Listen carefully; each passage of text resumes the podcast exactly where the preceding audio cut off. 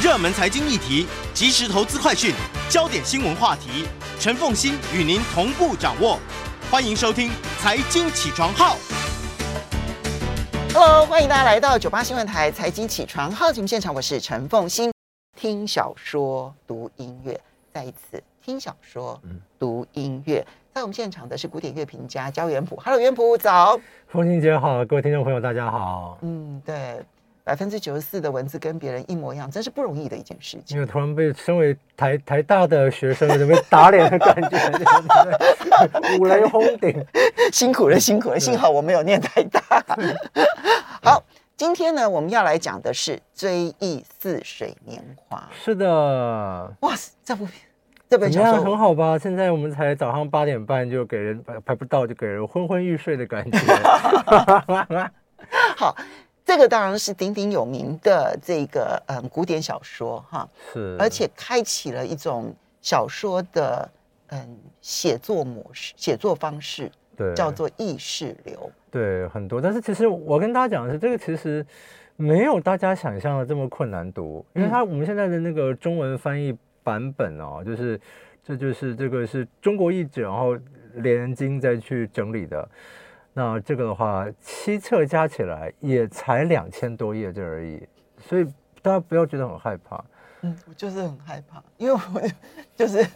就是你知道他，他他是一个很，我觉得他真的是把量子科学放到了小说里头。有对，但是我跟大家讲的是我，我他不是真的讲量子科学，而是把那个时间 随时的拉长、缩短、拉长、缩短的。我们今天讲的事情好像非常可怕哈，但是我要跟大家讲的是说呢，就是说呢，如果大家看我们标题的话，我们今天其实是这个阅读这个普鲁斯特追思录一，对，就这个，我说这个作品呢，大家可以慢慢读，轻松读啊。嗯。那为什么挑在这个现在来选呢？因为呢，呃，有两个原因。第一个是呢，普鲁斯特的生日是七月十号。哎呀。就快了，就就快了耶！对对对对，就这个礼拜了耶。对对对，我们快来庆祝一下他的生日哈。原来他第二个是什么呢？第二个是大家可能会觉得说，哎说为什么你好像觉得说从去年到今年，好像很多人又又提到这个作品？嗯，哦，是有原因的，因为普鲁斯特是一八七一年出生，所以二零二一年是他的一百五十岁诞辰。哦，诞辰年了啊。然后呢，他是一九二二年过世。所以今年是他逝世一百年。OK，所以在法国，就是从去年到今年，有非常多的这些纪念跟活纪念活动啊，当然有更多这个出版啊。那像这个才结束的这个台北国际书展，今年那个法国是主题国主题馆之一。那这个主题国展览什么呢？就有这个各式各样，当然普鲁斯特这个手稿的复印本啊，或者怎么怎么样啊。所以如果去看国际书展，好像知道说，哎，好像有很多普鲁斯斯特啊。那今年呢，也在这国际书书展呢，宣布了一个我之前就知道的消息，但是现在可以终于公开来宣布了，就是呢，呃，像联经出版社，我们之前不是出出这一套全集嘛，但是这个也是中国的翻译，而且也隔了一段时间了啊，这语言我们讲好像有点旧了。就那个时候呢，大概我们出我们联经出版社的发发行人呢，大概就喝喝了有点多，就是说不如。我们这七册啊，我们就请这个这个台湾这个目前就是翻译法文最好的几位这个翻译家这样子，一人翻译一册，我们来弄一个台版这样子对，好，就已经在进行了啊，据说是二零二四年会完工啊，好，已经进行一段时间了啊，因为这个因为工程浩大，因为你你还要就是你是不同人翻译嘛，所以你还要就是大家要编辑要整合啊一些文字啊什么东西啊这样子好，好。然后另外呢，呃，也有别的出版社呢，请那个资深的法文翻译家呢，陈太乙，嗯、啊，陈太乙老老老师，好像是给他十年还是十五年，要一人翻译完这两千多页这样子，对对对，厉害哦。对，所以突然之之间呢，就如果两个这个计划都实行成功的话，就在可见的将将来呢，我们会有两个全新翻译的《追忆似水年华》版本在台湾出现，嗯。所以它反映出来就是这个文坛对他的一个崇敬，是。法国把它视为国宝这样子，是是是，所以呢会在参加台北国际书展的时候，特别把普鲁斯特作为他们的一个重点。是，而台湾文坛就是有人对于普鲁斯特念念不忘。是，那对于说呢，他的《追忆似水年华》没有一个由纯台湾人然后去翻译出来的一呃一整套，其实觉得心怀愧疚，而一定要把它翻译出来。而且当然也是，就因为因为语言是会不断更更新嘛，嗯、就是我们看那个翻译本的话，也是哇，这个这个文文字感觉是有点旧，那旧话会就对、嗯、你就更有隔隔阂感，对哈、嗯。但是呢，我要讲就是说呢，对于这样的一个作品呢，大家如果有害怕的话哈，这个联经出版社呢也是像就今年出了这本叫做《图解 普鲁斯特》，可爱。对，这这是一本非常可爱而且非常幽默的书，因为里面有非常多的这种。比方说，我说幽默感很好玩，就它它里面找了很多这些数据。比方说，说普鲁斯特，你看啊，这普鲁斯特追思二十年里面最长的一个句子，嗯，一个句子就这么长，它就要一整页，用整整一页密密麻麻，其实只是一句话，对，一一句话。但是最短的句子呢，就是啊一个字，这样子对。它里面有各式各样，那它里面有很多那种具象化的分析哦。比方说，呃，追思二十年的话可以有多长？嗯，他就说呢，如果我们以这个什么样的这个字字体啊，标准的这个字体，把字首跟字尾全部连起来的话，嗯，那追思二十年华的话，可以有十三公里那么长。对 对对，我说哇，这是很奇怪的数据。用这种方式来，对对对对对，数据化普鲁斯特的追忆似水年华。对，然后他就说呢，就是说，如果你是以这个专业演员的朗读的完整影片的话，你要朗读完追忆似水年年华的话。是介于一百二十七小时四十七分钟到一百三十三小时之间，看你的语速，对对对，所以所以他这这个这个就这是很好玩。但如果你看，因为他还有这些，因为因为这个普鲁斯里面的人物非常非常多，地方事情非常多，还有各式各样的这些年表啊，或者是图表啊、图解啊，跟我们小时候读那个《红楼梦》一样嘛，《红楼梦》到那个第二章开始，世系表。对，好。不过我们讲到现在，我们居然还没有开始听音乐。好，我们稍微休息一下。好，等一下回来，我们要进入普鲁斯特的时代，是是是，来理解他的音乐。我们要稍微休息一下，马上回来节目现场了。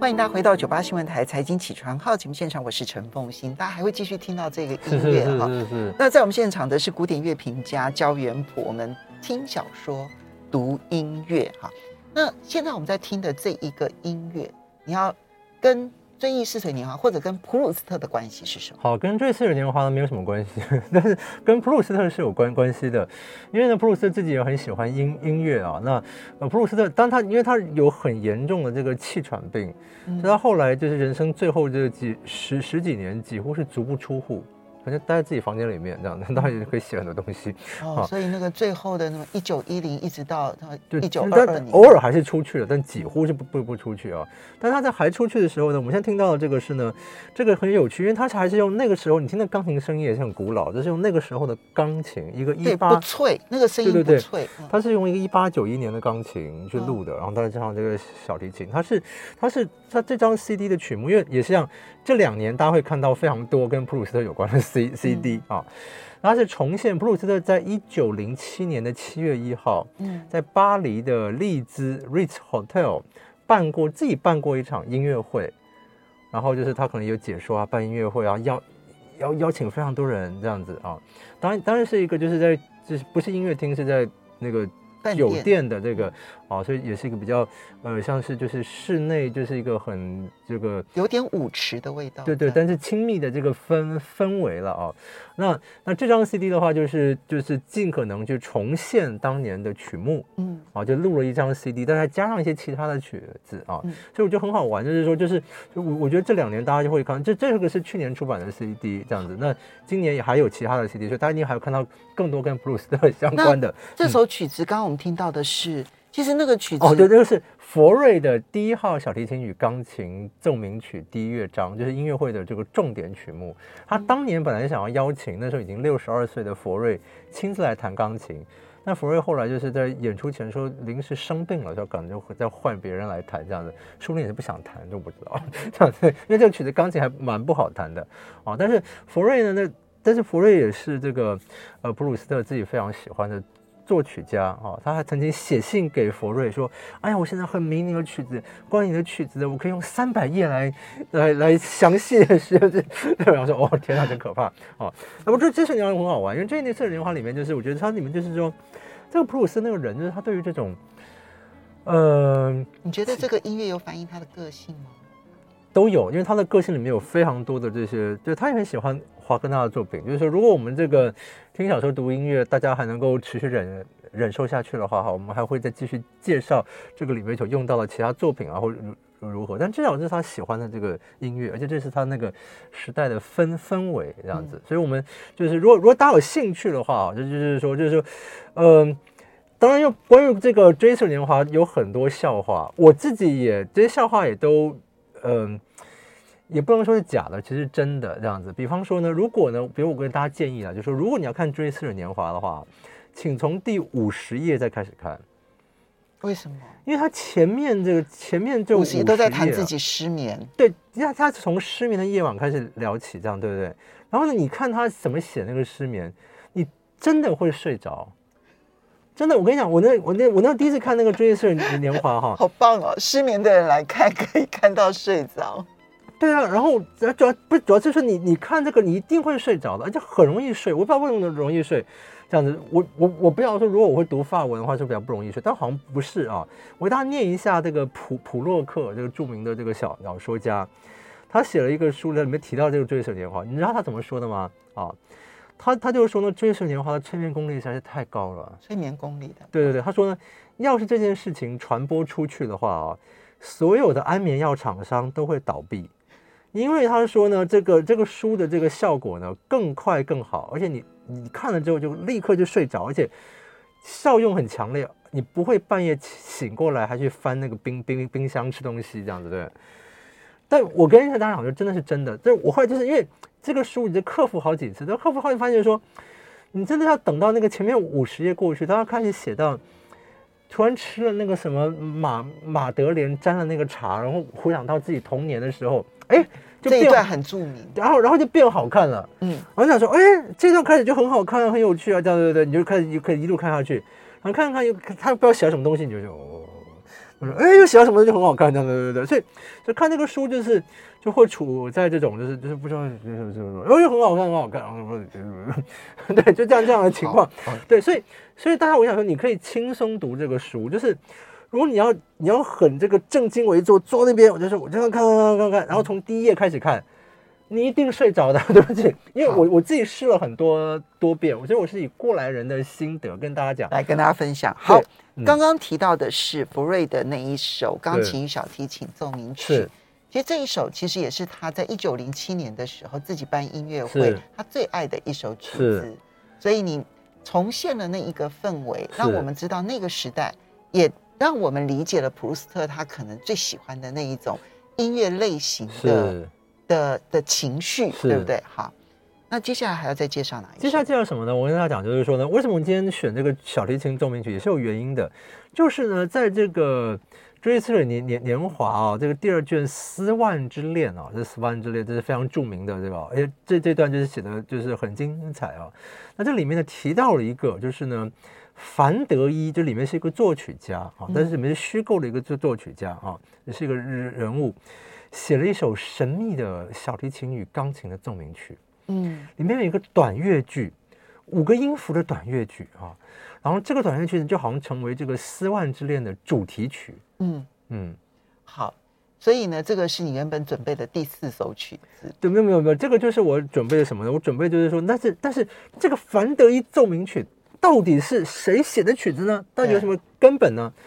有很多人就猜了，有诸多种猜测的方式啊。嗯、那我们现在先来听一个什么呢？我们现在听一个这个是。法朗克的小提琴奏鸣曲，但它也可以改成是那个大提琴来演奏。哦，是弗朗克。弗朗克，对对，弗朗克是候候选者之一啊。嗯，我们来听听看这一首。那因为是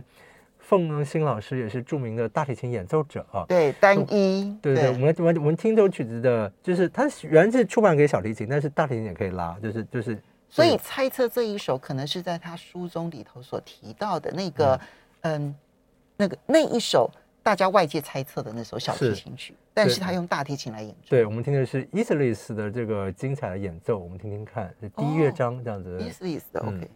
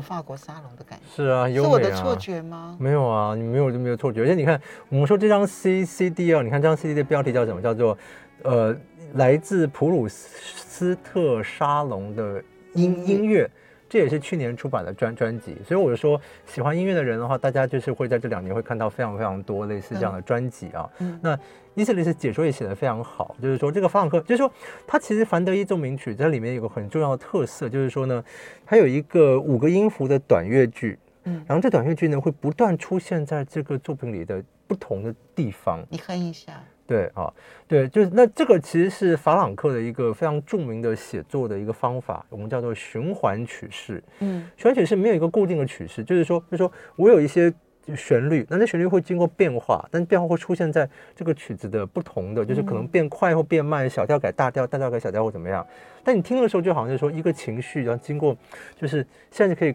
悲伤的，或者说变成高兴的，或怎么样哦。所以我们刚刚听到那个旋律呢，到之后这个旋律在这个曲子的不同乐章里面，会用不同的风貌出现，让大家有不一样的感觉。那我们就来听他的第四乐章。对对对，对，我们也可以听到刚刚。对对对，你听到那刚刚就全就变形成这个样子。对，好，所以我们就来听听第四乐章。第四乐章，嗯。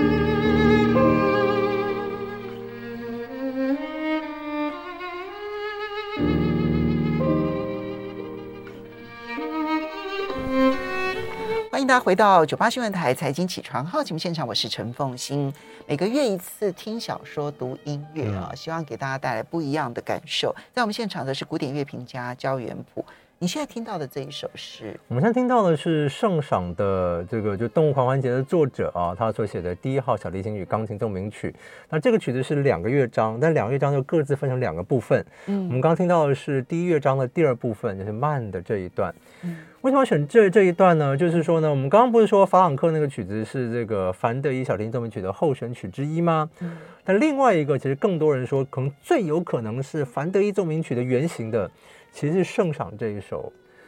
因为呢，普鲁斯特呢在写《追思的年华》之前呢，曾经写过一个小说，啊，当然没有那么长了，特别短的哈。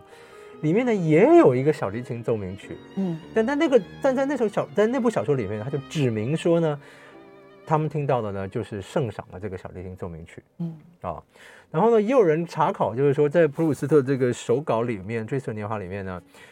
本来是凡德伊小提琴奏鸣曲的地方嘛，他直接也也也写的是圣赏。哦，对，但是问题是因为圣赏那个曲子写作的方式呢，也跟法朗克一样，都是循环曲式，就是你刚刚听到那个旋律，那个慢的旋律呢，就会变成快的，然后呢，再用其他方式来。就像我们刚刚提到前一段法朗克，他在第一乐章跟第四乐章，对，其实。旋律是一样的，对，但是可是调性就不同了，对后面就轻快很多。对对对对对，所以所以所以这个呃，圣赏的曲子也是这个样子。所以所以你说怎么样，其实都说得通了。但因为因为凡德一在小说里面，他必须是一个，他是一个真实的人物。因为凡德一的女儿还有其他的事情，就是还有其他的这些复杂的发展。所以我也知道，我也想说啊，那为什么普鲁斯特不能够直接写圣圣赏，他要另外给他另外一个名字？啊，对，对，但是，但是这是一个，我说，因为你觉得原因是什么？就是因为，因为，因为原因，他牵涉到他的家人，对，主要是不是真实世界的人，因为，因为这个小说，这小说里面有非常多，就是以这个真实世界的人为这个样本，对，但是它其实是混混合啊，比方说这里面很有名的这个盖尔芒特夫人，盖尔芒特的夫人原型呢是一个大律师的太太，大家的史特劳斯律师，史特劳斯夫人。史奥斯夫人呢，其实是再嫁，她的就是她第二任先生，她嫁给一个大律师。她第一任先生很有才华，是一个作曲家，但后来死了，她就嫁。嗯、你知道她第一任先生是谁吗？就是比才，卡门的作者。对，哇，对，所以呢，就是所以就是《普鲁斯特追想》里面那个盖尔芒特夫人的原型，其实是就是比才的遗孀，后来就变成，所以就是，但是问题是，呃。你看得出来是他，但是问题是，就是，但他又混合了其他人的个性。你可能说，这里面可能觉得说百分之七十是他，或者七十五是他，但是其他还有其他人，所以他不可能是把真实世界里面的人完全直接写到小说里面去。所以这就跟上一次我们在听《茶花女》的时候是不一样的。是是是，《茶花女》她反正其实所有的音乐这件事情，其实只是旁衬而已。是。可是呢，在《追忆似水年华》里头，他其实是写这个音乐的人本身的故事融入了他的故事。是，而且有他就那个反映那个时代，也反映他自己的爱好。当然就是说选择这个曲子，因为那曲子我们就说嘛，就是同一个旋律会不同的变化出现在这个曲子里面。那这个，因为他在这个写这个丝万之恋这个爱情里面，就变成一个爱情主题曲曲，就听到这个就想到说这个曾经是怎么样，当年怎么样相遇，然后之后呢，当这爱情没有了之后，再听到曲子又会怎么怎么怎么样。然后这个曲子还不止在这边出现呢，还会在其他地方出现，因为这个小说有两千多页嘛，会在什么地方？最后还有一个凡德一有一个七七重奏，又有新的曲子出现这样子。对，所以就是，所以这首曲子其实在小说里头扮演很重要的一个角色，很重要的角色。但是我我也建议大家，就是说，比如我们大家可以去听法朗克这个作品，当然也可以听圣赏这个作品，你也可以听佛瑞这个作品或怎么样，但是就是不要。不要就是太就认为就是说它必定是哪一个曲子，就像很多人就是不止很多人，就是就观光客行为了啊，就现在会去，就是它里面讲他的这个作者的家乡叫贡布雷一个小镇，嗯、对，其实也没有那没有真实有个地名叫做贡布雷，对，哦，就那也是虚构的，但是他就是以他小时候家乡的给他取个名字，所以现在很好笑，现在就是说他小时候的家乡的地方呢，他就加了一个别称叫做贡布雷，对，哦，然后呢。全世界的这些书迷呢，就跑去他这个家乡，这样对。然后那家乡里面，但如果是我，我也会去啊。对，然后家里面还有一个，还有一个店铺，就是说店铺就是糕饼店，就是说呢，这个书里面讲的那个马德莲那个蛋糕，就是在本店烘焙出来的。如果是我，我也想要去吃那个马德莲对配他的茶。对，但是呢，你真的去到那地方，你就发现说，这真的就是一个平淡无奇的小镇，这样的，对对对，没有任何特别的。他生命了啊。对，但我就所以我说，重点是小说家写的这个方式，或写这个小说。就是写的，就是精彩的是在这个文字这个里面这样子哦。当然，我们讲说，我们现在听到这些曲子，我们今天搭的这些曲子都非常的精彩。我们今天听到的，不管佛瑞也好，嗯、弗朗克也好，或圣桑也好，是都是法国的音乐家。是是是，对啊，因为他们写出来的音乐的那一个法国调性是非常非常浓的。不过呢，在他这个，比方说，我们在讲的就是他，这次尽可能去重现这个一九零七七月一号一这场音乐会里面呢，他在里面呢，就是说那场音乐会里面也有舒曼的曲子。啊，然后呢，也有还有一个贝多芬的曲子，然后还有华格纳的曲子，嗯，啊，就就所以他的喜好不限于法国音乐，不限于法国音乐。不过那个时候我们当然讲说，比方说像是华格纳的作品，那时候在法国还形成一个风潮，嗯，所以你也可以说就是一个时代潮潮流。那个法国有很多人，像我们刚听到法朗克，他也很喜欢华格纳作作品啊等等。这个如果有机会的话，如果大家还能够。